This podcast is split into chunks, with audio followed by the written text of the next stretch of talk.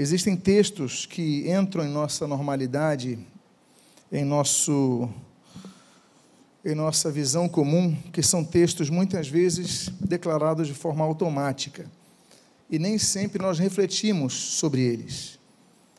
Muitas vezes nossas orações por uma comida são feitas de modo automático e nós não notamos, não reparamos o peso que há nas, em nossas palavras e muitas vezes não traduzem fé no que nós temos. O título da mensagem de hoje é um pouco longo, você pode ler em tela.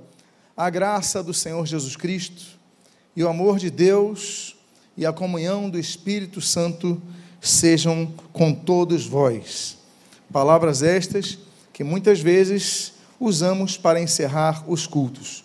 E hoje eu gostaria de usar para iniciar a mensagem ao que vos convido a que abram as suas Bíblias na segunda carta que Paulo escreve aos Coríntios, capítulo de número 13. Segunda aos Coríntios, capítulo de número 13. E aqueles que encontrarem e desejarem se colocar de pé, eu convido que assim o façam. Eu gostaria de ler o último versículo do último capítulo de 2 aos Coríntios. E o texto que você já encontrou, inclusive já leu, quanto ao título da mensagem, eu gostaria de relê-lo agora com a página da Bíblia aberta. E diz a bênção final do apóstolo Paulo aos Coríntios: a graça do Senhor Jesus Cristo e o amor de Deus e a comunhão do Espírito Santo sejam com todos vós. Oremos. Pai amado, Deus bendito, lemos a tua santa e preciosa palavra e pedimos, Deus, fala conosco nesta manhã. Que possamos extrair deste texto as riquezas que nele se encontram, os tesouros que se encontram nessa breve explanação de uma palavra de bênção. E o que nós pedimos, acolhendo-a em nossos corações, nós o fazemos agradecidos em nome de Jesus. Amém e amém. Os irmãos podem, por favor, tomar os seus assentos. Existem várias, vários tipos de bênçãos na Bíblia. Existe a bênção redentora de Gênesis capítulo 3, existe a bênção nacional de Gênesis capítulo 12 Existe a bênção paterna de Gênesis capítulo de número 49. Existe a bênção sacerdotal de Números capítulo 6, versículo 24. Existe a bênção terrena de Deuteronômio capítulo número 28. Existe a bênção real de 2 Samuel capítulo de número 6. Existe a bênção sobre as crianças de Marcos capítulo 10. Mas nesse texto, que finaliza a segunda carta do apóstolo dos gentios, aos Coríntios, ele finaliza com a bênção que é chamada de a bênção apostólica. E é sobre ela que eu gostaria de falar nesta manhã. A segunda carta que Paulo escreve aos Coríntios, na verdade, é a quarta carta que ele escreve aos Coríntios. Vale lembrar que o apóstolo Paulo esteve em Corinto, na cidade de Corinto, na cidade portuária de Corinto, durante três ocasiões. E era uma cidade muito importante, porque era um grande porto, era o entreposto do comércio do Oriente com o Ocidente, né? havia um movimento muito grande, e ali então Paulo prega, ali Paulo mora durante um tempo, ali Paulo faz as suas visitas, ali Paulo então, enfim, estabelece o crescimento da igreja através ali da Grécia, naquela região. Mas Paulo, nessa segunda carta, eu digo quarta por quê? Porque a própria Bíblia menciona duas cartas que não chegaram até nós, que seria uma carta intermediária entre a primeira e a segunda que nós temos, e uma anterior a esta segunda, que nós não nos chegou ainda. Mas enfim, nesta última carta que Paulo escreve a eles, o apóstolo Paulo, ele fala a respeito de três grandes elementos. O apóstolo Paulo, a segunda carta, essa última carta dele, ele é uma carta diferente de 1 aos Coríntios, por exemplo, é uma carta diferente de outras cartas. Em termos doutrinários, por exemplo, é uma carta que nós sabemos que o Espírito Santo passa a habitar em nós imediatamente a nossa conversão. Doutrinariamente, nós sabemos, em termos escatológicos, que o Senhor Jesus, ele se estabelece como doador de dons, não apenas o Espírito Santo, como nós lemos na primeira carta aos Coríntios, mas Paulo explana, Jesus também outorga dons à igreja. E ele também mostra, e aí nós vemos em vários textos, né? Uh, 1 Coríntios, no capítulo 4, capítulo 5, capítulo 11, cap... enfim, capítulo 12, eh, capítulo 9. Então, Jesus, por exemplo, como juiz. A Bíblia diz nesse, nessa segunda carta aos Coríntios, outra, outra, outra revelação doutrinária escatológica, é que Jesus, que é o advogado nosso perante o Pai, exercício ministerial que ele exerce hoje, conforme relata João na primeira carta de João, capítulo 2, versículo 1, Jesus, além de advogado, ele se torna juiz no porvir sobre nós, como nós lemos nessa segunda carta aos Coríntios, capítulo 5, versículo 10, naquele que é chamado de o tribunal de Cristo. Existem vários tribunais, e no período final existe um tribunal só para os salvos o tribunal onde nós veremos, saberemos e ouviremos sobre as nossas obras, o que nós fizemos, o que nós deixamos de fazer e quando ali receberemos os nossos galardões. Mas também, além das, das revelações doutrinárias, nós vemos que é uma carta muito emocional do apóstolo Paulo, tanto positivamente como de forma negativa. Em termos positivos, por exemplo, nós temos aquilo que o, que o apóstolo Paulo revela no capítulo número 7, sobre o seu arrebatamento ao terceiro céus. E ele vê coisas que o texto bíblico diz que são uh, imarcessíveis, que não, não, não tem como descrever, são indescritíveis. Né? Nem olhos viram, nem ouvidos ouviram, nem jamais penetrou em coração humano o que Deus tem preparado para aqueles que o amam. Ou seja, o que Paulo vê no terceiro céu é algo que nós não conhecemos. E naquela dinâmica, o primeiro céu é o que nós olhamos com nossos olhos. O segundo céu é onde estão os astros. O terceiro céu é uma dimensão espiritual. Paulo vai até lá. Então você vê que tem uma carga emocional muito grande da sua experiência. Mas por outro lado, se no capítulo número 7 nós vemos essa declaração positiva, nós temos emocionalmente um, uma carta de muito sofrimento do apóstolo Paulo. Ele fala do seu espinho na carne, no capítulo 12 ele fala, por exemplo, ah, sobre o seu no capítulo 11, que ele recebeu 154 chicotadas, três varadas, um apedrejamento. Isso para não dizer o que ele explicita ali em 1 Coríntios capítulo 15, que ele foi lançado às feras, aos cães. Imagina o apóstolo Paulo ser lançado para os cães irem mordendo ele, comendo as pessoas assistindo. O apóstolo Paulo passou por tudo isso. E ele escreve, eu fico imaginando aquela, talvez aquela mão trêmula daquelas suas emoções. Mas apesar de toda essa carga emocional, ele termina a sua carta trazendo uma palavra de bênção para a igreja. Apesar de todo o sofrimento que ele passou, ele finaliza a carta dizendo: Olha, a graça do Senhor Jesus Cristo. Eu estou sofrendo, mas olha, o amor de Deus esteja sobre vocês, a comunhão do Espírito Santo seja sobre todos vós. E é sobre essa última declaração nessa carta de Paulo que eu gostaria de compartilhar nesta manhã. A primeira palavra que nós temos aqui em tela é a graça. Graça, que está ali, é caris em grego. Daí vem carismático. Daí vem carisma. A pessoa é carismática, ou seja, a pessoa ganha as pessoas com facilidade, sem muito esforço. Não é assim que nós chamamos a pessoa carismática? Por quê? Porque graça significa favor imerecido, significa algo gratuito, um presente. Daí vem a palavra também grátis, de caris, vem graça, de caris, vem grátis. Não parece a palavra no português? Grátis. Por quê? Porque você recebe algo de graça. Aliás, o termo, se você recebeu algo grátis, é porque você recebeu algo de graça. Você não mereceu aquilo, você não pagou por aquilo, você recebeu de graça. A nossa salvação é recebida de graça. Por quê? Porque eu, você, nenhum de nós pode pagar esse preço. E se o preço um dia foi pago, foi por causa do único que pôde pagá-la com seu sangue, que foi Jesus. Estamos a uma semana da celebração da Reforma Protestante, do aniversário da Reforma Protestante, eu gostaria de citar três teses de Lutero que falam sobre a graça naquele dia 31 de outubro de 1517, quando ele apregoa nas portas do portão da igreja do palácio, nas portas da igreja do palácio em Wittenberg, na Schlosskirche, ele escreve algumas teses a respeito. Eu vou ler três delas.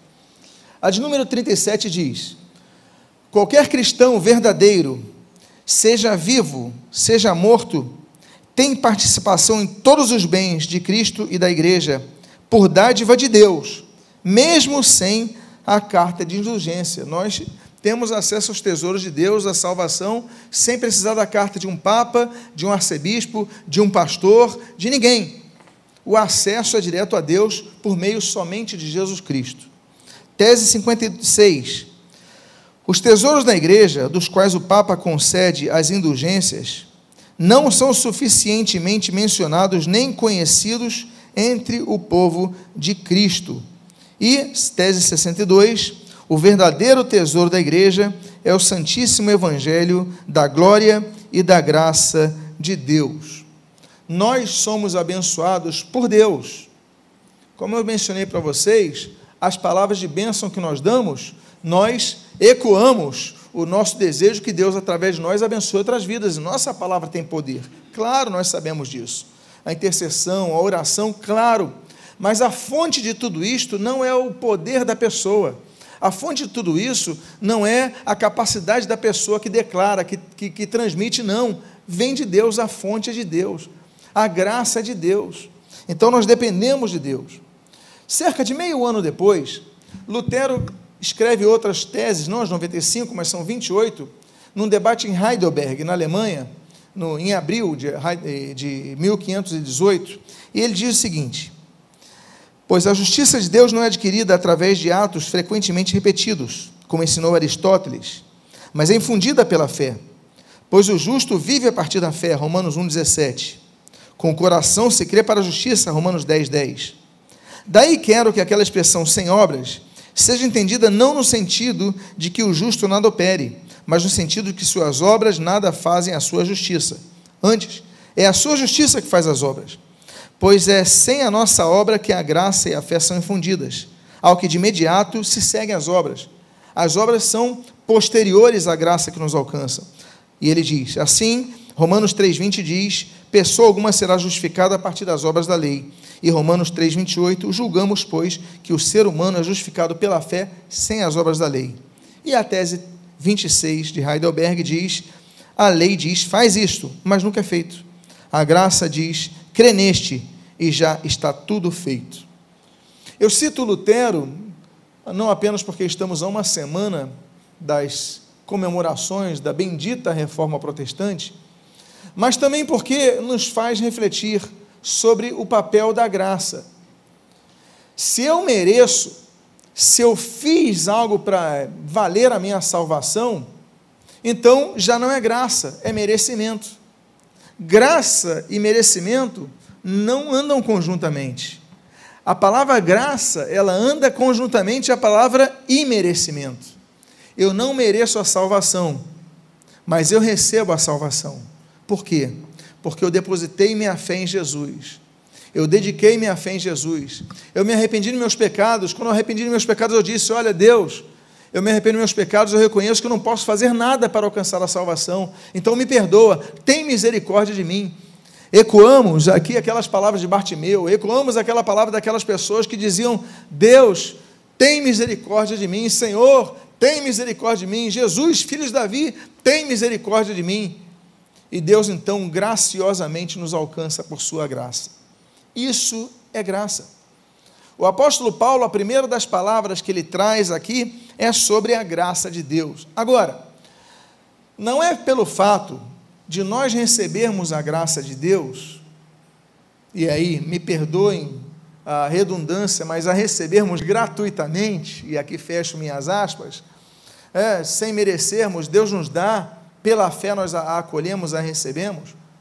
Mas não é por isso que essa graça é fácil, essa graça é barata e essa graça nos, nos libere de nossas responsabilidades, de nossas tarefas, do exercício de nossa fé prática. Eu cito um líder de uma igreja chamada Igreja Confessante.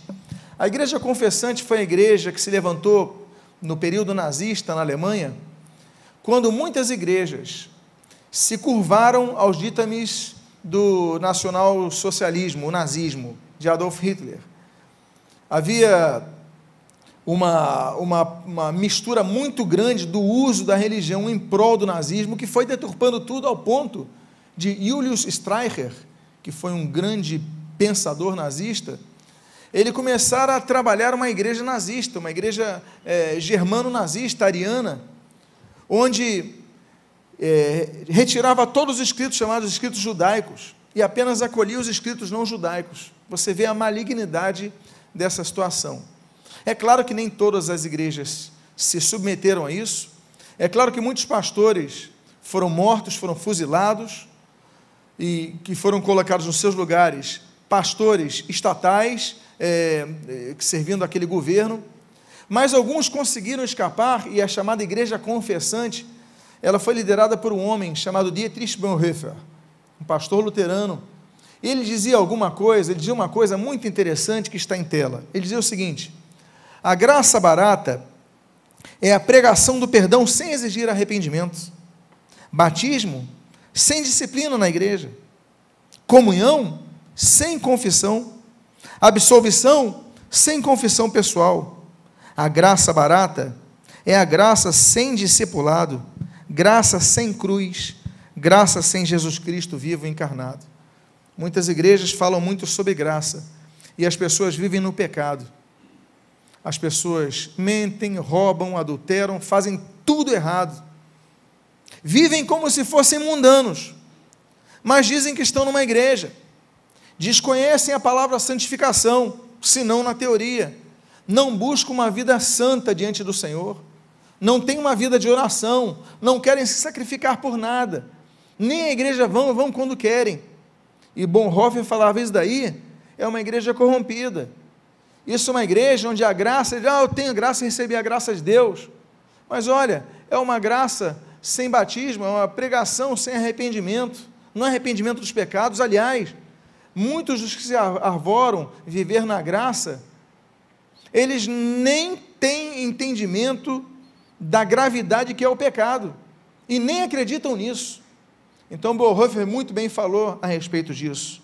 Por isso, meus amados irmãos, não podemos estacionar na graça.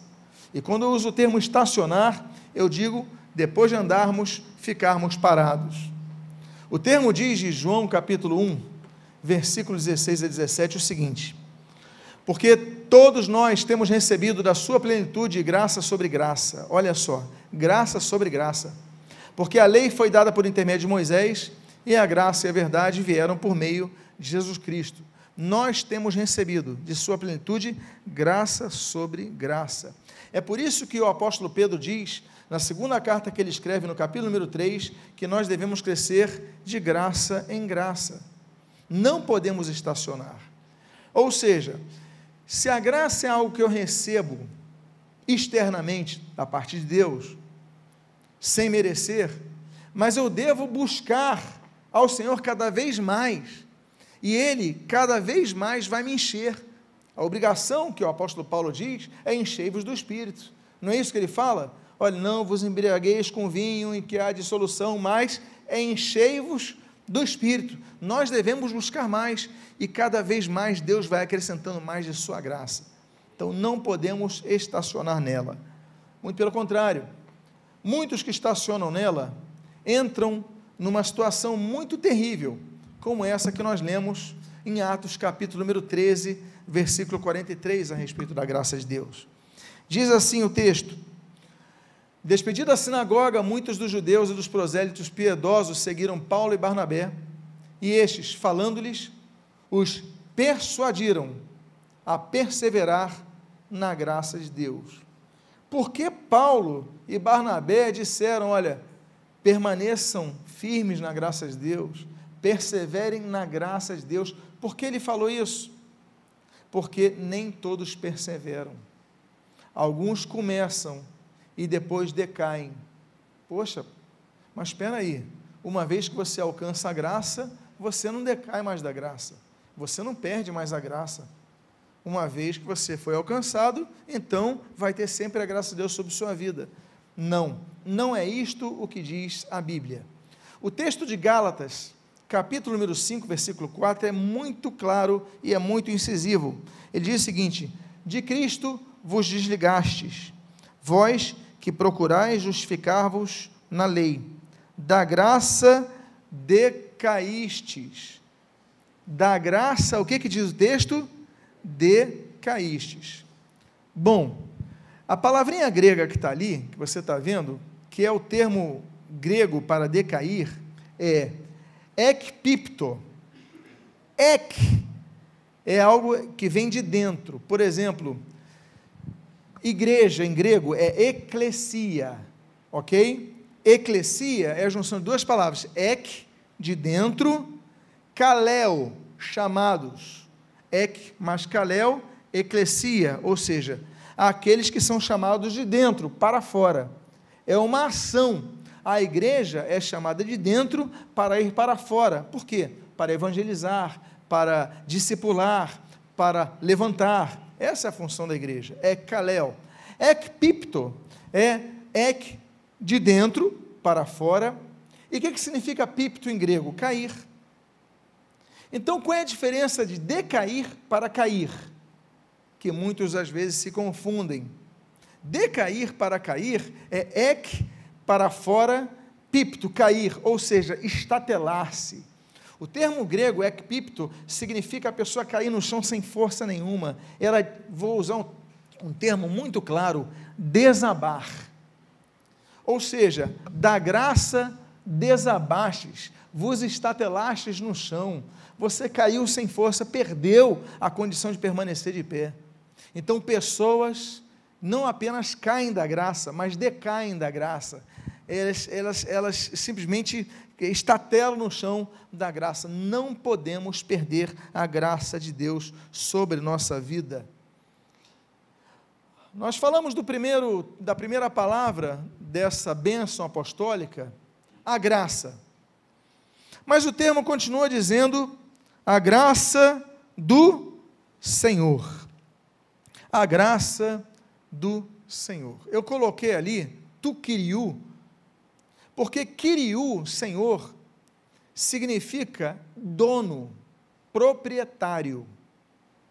Isso é a tradução da palavra Senhor. Por exemplo, no Brasil escravocrata, vinham então escravos dos seus mercadores, traziam ali navios da África, paravam aqui perto da central do Brasil, onde inclusive recentemente acharam um cemitério é, um, de, de escravos. Mas ali bem próximo à Praça 15, eles soltavam, aí vinha uma pessoa com posses e falava: Eu quero esse, esse e esse. Olha só a situação. Os escravos que vinham da África, eles tinham nomes portugueses? Não. Eles tinham seus nomes africanos, em Bantu, em, em tantos outros, é, é, Quimbundo, é, tantos outros, o congolês, tantos outros dialetos e idiomas africanos. Eles tinham seus próprios nomes. Mas quando aquele senhor branco, é, ou português, ou das primeiras descendências dos portugueses, é, ele chegava ali com posses, digamos que o senhor Oliveira, João de Oliveira chegava lá, ele falava, eu quero esse, esse e esse para trabalharem para mim. Esse era de uma, de uma tribo da África, esse era de outra tribo, esse era de outra tribo, de outras famílias. Mas a partir do momento que aquele homem comprava aqueles escravos, ele passava a ser o senhor dos escravos. E quando ele passava a ser o senhor dos escravos, os escravos ganhavam um sobrenome. Se o nome do proprietário era João de Oliveira, os escravos ganhavam um nome José de Oliveira, Antônio de Oliveira. E esse de, ou seja, pertencente a, começava a associar que aquele escravo pertencia ao seu, seu proprietário. Isso, proprietário, dono, é a tradução de senhor. Não há senhor que não mande, não há senhor que não governe, não há senhor que não tenha posse. A Bíblia usa o termo tu né, do Senhor, Kiriu vem de Kyrios, ou seja, proprietário. O apóstolo Paulo, em nenhum momento, ele diz que nós não pertencemos a alguém. Nós, o alvo do cristão, é confirmar, por sua vida e sua fé, a vida eterna, ao lado daquele que é o nosso dono, que é o nosso proprietário. E a Bíblia começa então a chamar Jesus de o Senhor. O apóstolo Paulo toda hora escreve o Senhor Jesus Cristo, o proprietário Jesus Cristo, o dono Jesus Cristo. Por quê? É porque nós no português não damos peso à palavra Senhor. Mas Paulo colocava, não, ele é o Kyrios, ele é o meu Senhor, ele é meu proprietário. Nós temos um proprietário, nós temos um Senhor. Amados irmãos, que coisa bonita, nós temos vários nomes e, e várias, e várias formas de, de falar do senhorio de Cristo. Aquela de João capítulo 20, por exemplo, a forma pessoal, Tomé. Aquele que, que pede a prova de Jesus, ele dá umas declarações mais lindas e mais, é, mais que mais atestam a divindade de Jesus Cristo. Porque Tomé ele diz: Senhor meu e Deus meu. Olha aí mais uma prova bíblica da divindade de Jesus, Senhor meu e Deus meu. Ele fala claramente: Olha, tu és o meu proprietário, Senhor. Me desculpe que eu duvidei, me desculpe que eu falhei, me desculpe se eu vacilei, mas tu és o meu proprietário, a minha vida pertence a ti. Olha que coisa bonita. O Senhor Jesus é declarado em Apocalipse capítulo 19 como Rei dos Reis, e olha só a continuação da frase: Senhor dos Senhores. O mundo tem vários proprietários, o mundo tem vários donos. Há pessoas que querem dominar sobre nossas vidas. Amados irmãos, há pessoas que se veem como donas das outras. Há líderes de igrejas que se veem como verdadeiros senhores das suas ovelhas. Pensam que são, são proprietários das ovelhas, eles são servos das ovelhas. As ovelhas são de Cristo, não são dele.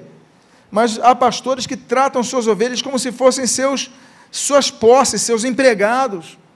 E não, a liderança é serva. Vou dizer mais: em muitos casamentos, há maridos que pensam que ser cabeça da casa é ser o dono da esposa. Ele não é dono da esposa, não. Ele tem que amar, inclusive, Efésios capítulo 5 diz que ele tem que amar a esposa como Cristo amou a igreja. Olha a responsabilidade dele. Ele quer a sugestão da esposa, quer a submissão da esposa, então tá bom, a esposa então lembra para ele, ó, então eu quero que você me ame como Cristo amou a igreja. E aí, o que, que é mais fácil? É muito mais fácil ser submissa ao marido do que o marido amar. A, moeda tem duas faces. Então, meus amados irmãos, o sentido do senhorio de Cristo é um senhorio de amor, é um senhorio de compaixão, é um senhorio que nos compra para nos livrar. E aí nós vamos para o lado positivo. Nos lembramos dos irmãos morávios.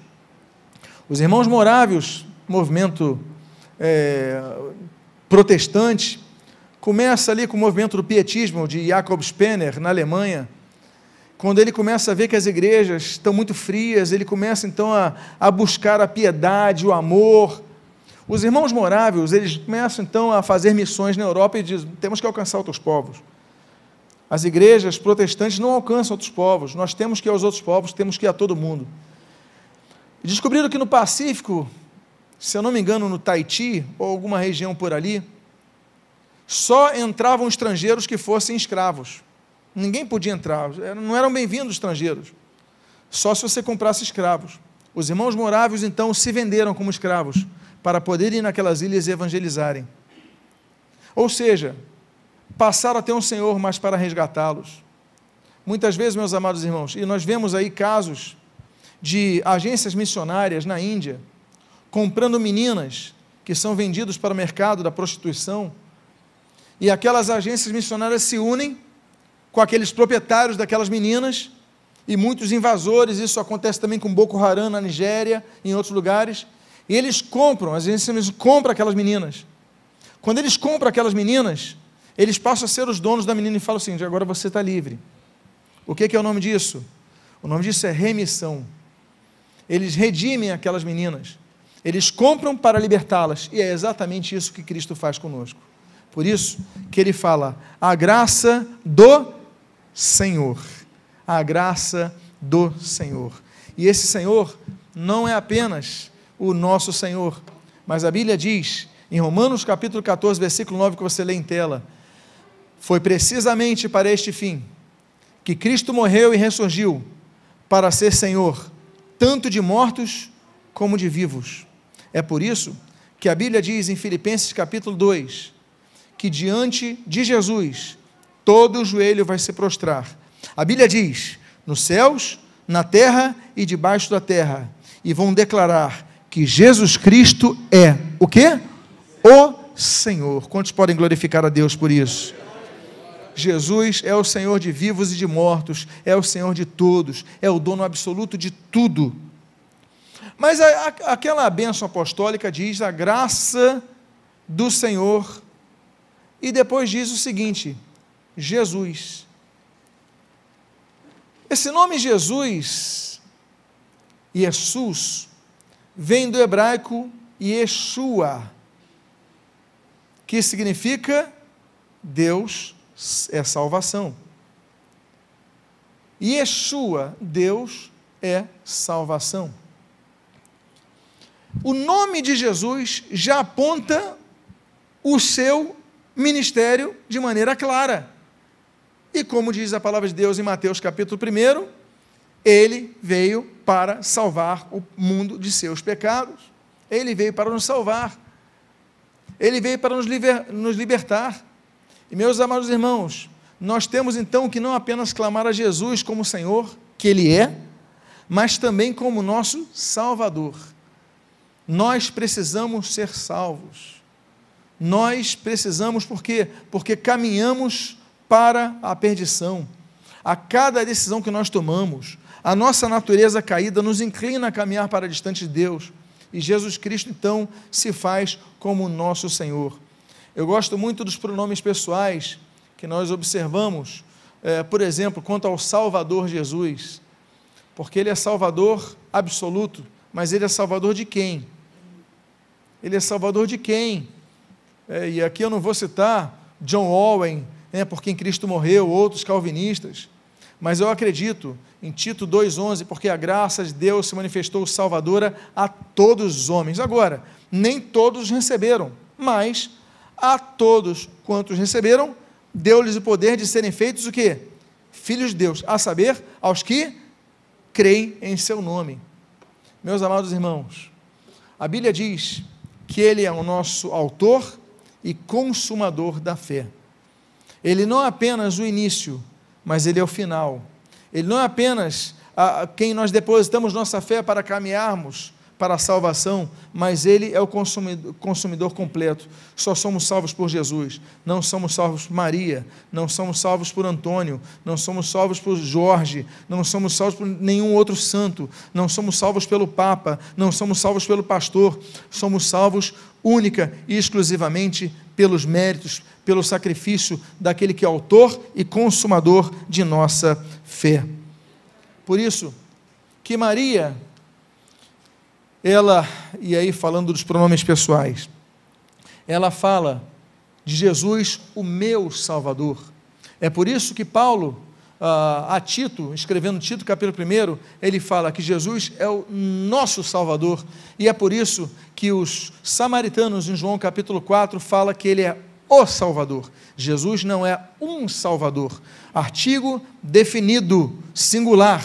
Ele é o Salvador, e não há salvação em nenhum outro nome senão no nome de Jesus.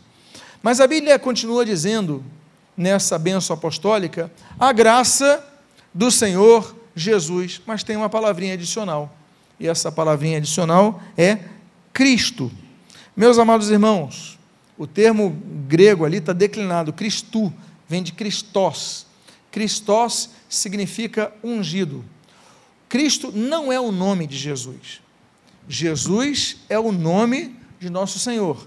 Cristo é um título Por que, que esse título? Porque esse título ele foi profetizado. Isaías 61 falava daquele que era ungido, ah, ah, o, o Espírito Santo ungiu como o Senhor. A Bíblia vai declarando tantas palavras sobre o senhorio de Cristo, sobre a salvação de Cristo. Há profecias muito, muito, muito espalhadas no Antigo Testamento falando disso. Quando nós vemos Jesus, por exemplo, nas suas últimas palavras da cruz, Jesus cita um texto de, de, de Davi, que é do Salmo 22. A gente fala muito do Salmo 23, mas no Salmo 22 ele começa dizendo o seguinte: Deus meu, Deus meu, por que me desamparastes?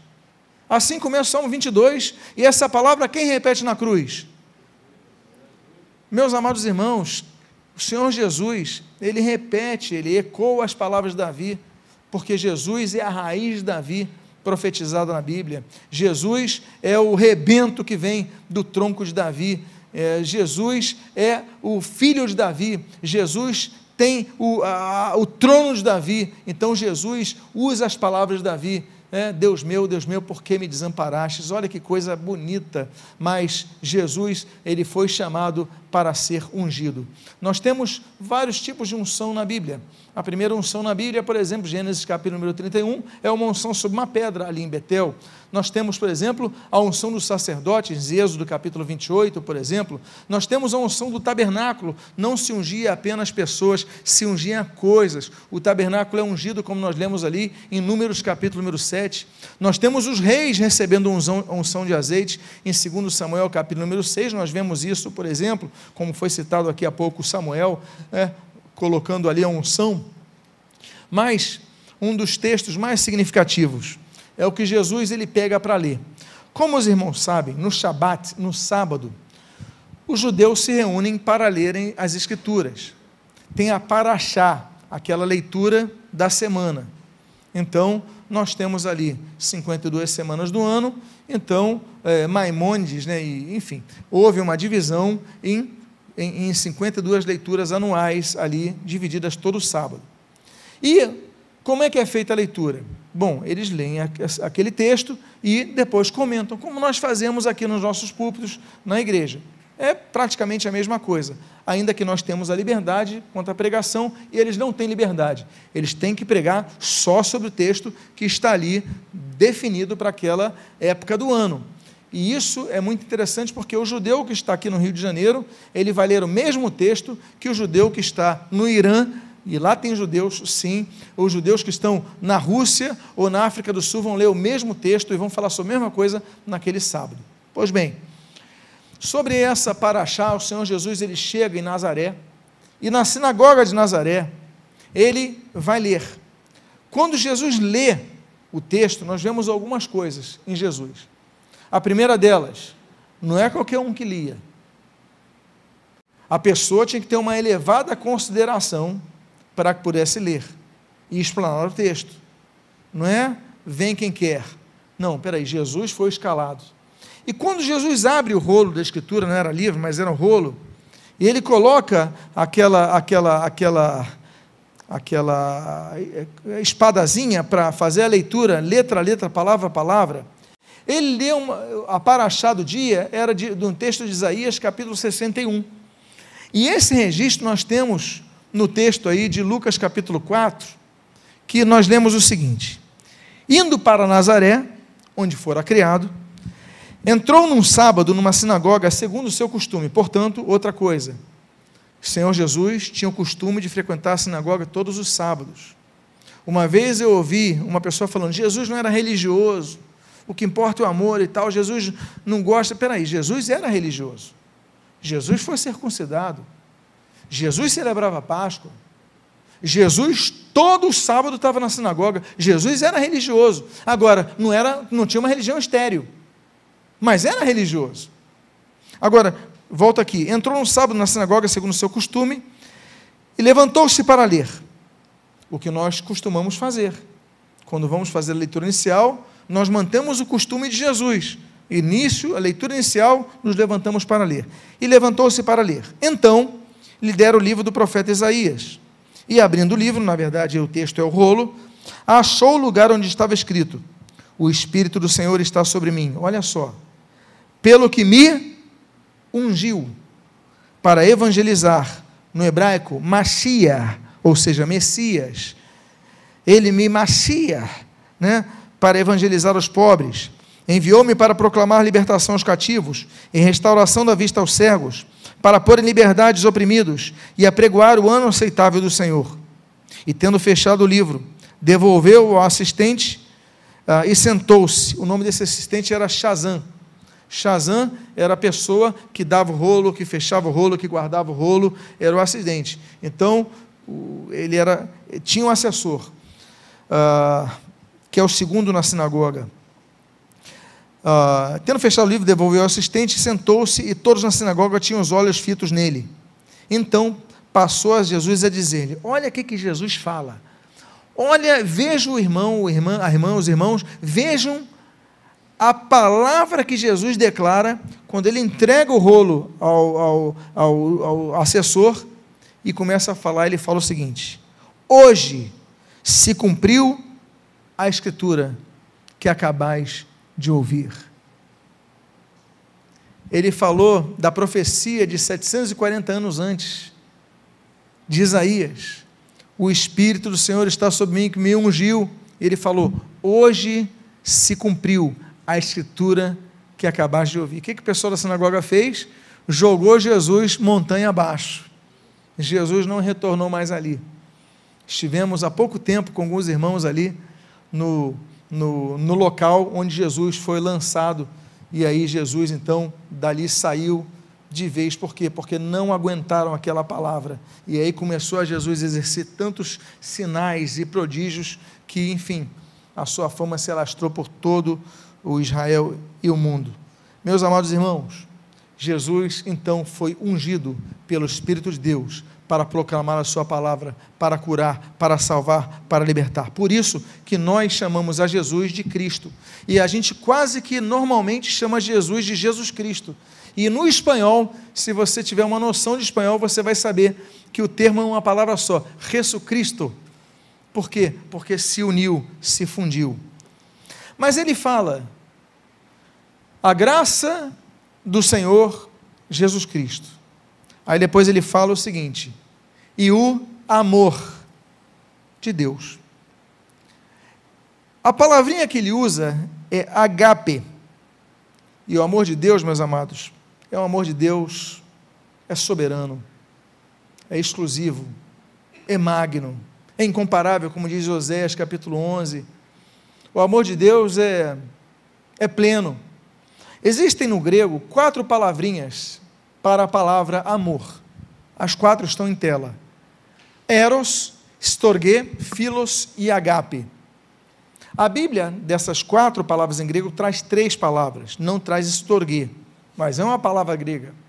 A primeira palavra para amor é eros, daí vem erotismo, erótico, ou seja, é um amor de atração, de desejo.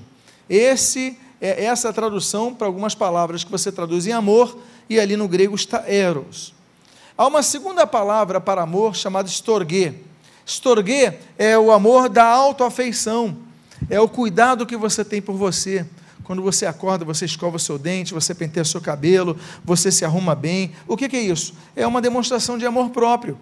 Né? Você escolhe a roupa que você vai ver, você se preocupa se está engordando, se está emagrecendo, você faz a sua barba. Isso daí não é apenas para você se apresentar aos demais, é amor próprio. Isso o grego chama de estorgue, e isso daí também existe, claro. Existe um terceiro tipo de amor, que quando a Bíblia fala de amor, aí você vê a palavra filos, que significa o amor de amigos, de amizade. Daí vem filosofia, filos, sofia, sofia, sabedoria, filos, amizade, ou seja, amizade com a sabedoria, amor à, sabedoria, Filadélfia, filos, adelfos, adelfos, irmãos filos, amizade. Amor de irmãos, amizade de irmãos. É aquela amizade que você tem com um colega, com um amigo, né? você tem um, a, a compartilhar, você conversa com ele e tal. Você não tem é, um outro tipo de amor, é um amor é, fraternal, amor de amigo. Mas existe um quarto tipo de amor no grego, que é o amor mais profundo de todos. É o amor que, quando a Bíblia coloca o termo agape, Não é ágape, é agape. Quando a Bíblia fala agape, a Bíblia está apontando para o amor maior de todos. É o amor que faz com que alguém possa dar a sua própria vida em prol de outro. A Bíblia e muitos textos gregos mostram, por exemplo, o agape de uma mãe para com o filho, um pai para com o filho. E são capazes de dar a sua própria vida para que o filho sobreviva. Não é verdade? Não é um amor muito grande? E esse amor de Deus é maior ainda que o amor de um pai ou de uma mãe para com seu filho, a tal ponto de Isaías falar: olha, ainda que a mãe ame o seu filho que amamenta, mas o amor de Deus é ainda maior do que o da mãe para o filho que amamenta. É o amor supremo, é o amor profundo. E então, esse daí é o outro desejo, além da graça, que o apóstolo Paulo fala, olha, a graça do Senhor Jesus Cristo. Aí ele fala, o amor, o amor de Deus. E nós vamos então para assim, essa palavra que eu separei aí, de Efésios 2, é muito importante. O texto diz assim: Mas Deus, sendo rico em misericórdia, por causa do grande amor com que nos amou, o grande agape com que nos agapau, e estando nós mortos em nossos delitos e pecados, nos deu vida, juntamente com Cristo, pela graça sois salvos. O amor é tão grande que nós estávamos mortos e ele nos ressuscitou. Ele ressuscitou. Diga para a pessoa que está do seu lado: o amor de Jesus te ressuscitou, meu irmão, minha irmã. Diga para ela, para ele.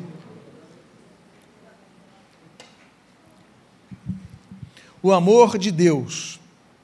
E por fim, a Bíblia diz: e a comunhão do Espírito Santo sejam com todos vós. Eu quero indicar as palavras que estão em negrito. Quando eu coloquei comunhão, eu coloquei o termo koinonia. Koinonia vem de uma palavra chamada koinos, que significa comum, daí vem o grego koine, o grego comum, usualmente falado, por exemplo, no mundo antigo. É um grego mais simples, mais falado por todos. Koinonia é aquilo que eles têm em comum. Nós vemos, por exemplo, que a igreja partilhava as coisas que tinha em comum, Atos capítulo 2, versículo 42. Mas ele fala que nós temos coisas em comum pelo Espírito Santo. E aí nós vemos, como nessa congregação que hoje aqui se une para louvar e adorar a Cristo, nós vemos pessoas de formações diferentes, nós vemos pessoas de culturas diferentes, de países e estados diferentes, de formações familiares diferentes, não é verdade? Mas todos aqui somos unidos numa só família, como diz Efésios 4. Somos unidos apenas em Cristo. Temos um só Senhor, um só Salvador e temos o mesmo Espírito que habita em todos nós. É por isso que a Bíblia diz que, olha, Deus não faz acepção de pessoas. O racismo é uma invenção diabólica. Por quê? Porque Jesus morreu por todos. Não morreu só para os brancos, ou só para os negros, ou só para os asiáticos, ou só para qualquer outra raça. Isso é invenção diabólica. O que nós temos em nós é o Espírito Santo de Deus, nos faz a mesma família Jesus morreu por todos e nós temos essa comunhão, essa coisa em comum que é o Espírito Santo em nós. Então, somos um só povo. E ali a Bíblia diz, e esse é um detalhe importante: sejam com todos, e aqui eu coloco uma palavra, que é uma palavra que talvez seja uma palavra que finaliza essa bênção apostólica, finaliza essa carta, finaliza esse texto mas essa palavrinha que no português tem apenas três letras, voz, ela tem uma relevância tão grande que ela pode praticamente anular todas as demais palavras que nós mencionamos nessa frase. Por quê? Porque ela dá uma direção ao objetivo dessa declaração, aos destinatários desta declaração.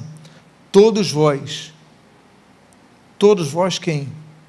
Quando nós lemos a carta de Paulo aos Coríntios, nós vemos aqueles que estão em Cristo, aqueles que são em Cristo, aqueles que servem a Cristo, aqueles que têm um professar da fé, pela sua boca daquilo que realmente vivem no dia a dia. A todos vós, a voz igreja, mas não a voz igreja auditório, não a voz igreja meramente, aqui vou usar o termo diferente do, do, do de Bonhoeffer, mas que não apenas que confessa a Cristo, mas que vive a Cristo, que é luz no mundo, que é sal da terra. É a igreja que faz diferença.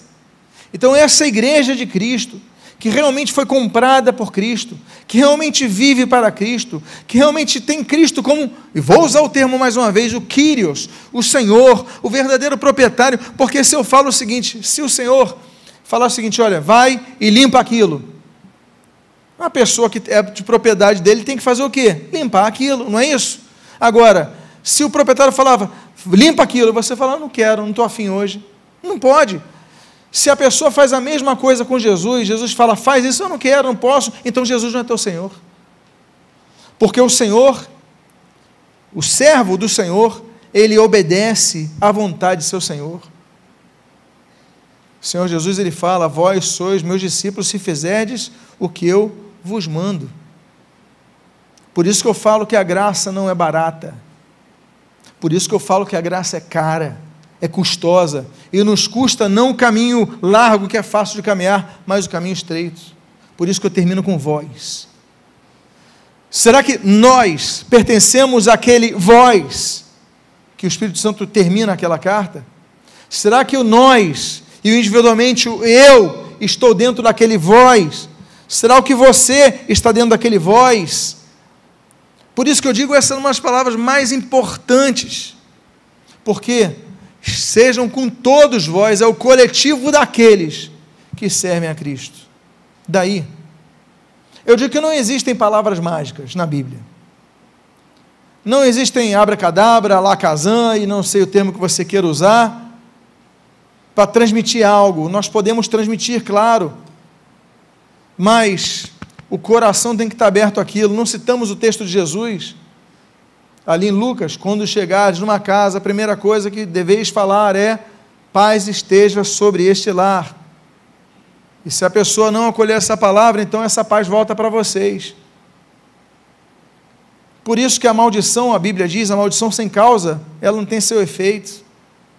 Porque o objeto destinatário tem que estar aberto a isso. E é por isso que as palavras de bênção, não basta nós apenas levantarmos nossos braços. Se não houver quem receba isso com fé, ele não vai receber essa palavra. Tem que ser com fé. Tudo em nossa vida tem que ser recebido com fé. Então nós fazemos as declarações, mas como você recebe essa palavra? Como você acolhe essa palavra?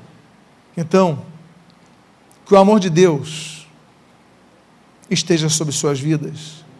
Que a graça do Senhor Jesus Cristo esteja sobre suas vidas que a comunhão do Espírito Santo esteja sobre suas vidas e que esse amém ecoado por vossas vozes possa, na verdade, ser o reflexo daquilo que já ecoa em seu coração. Convido você a ficar de pé nesse momento.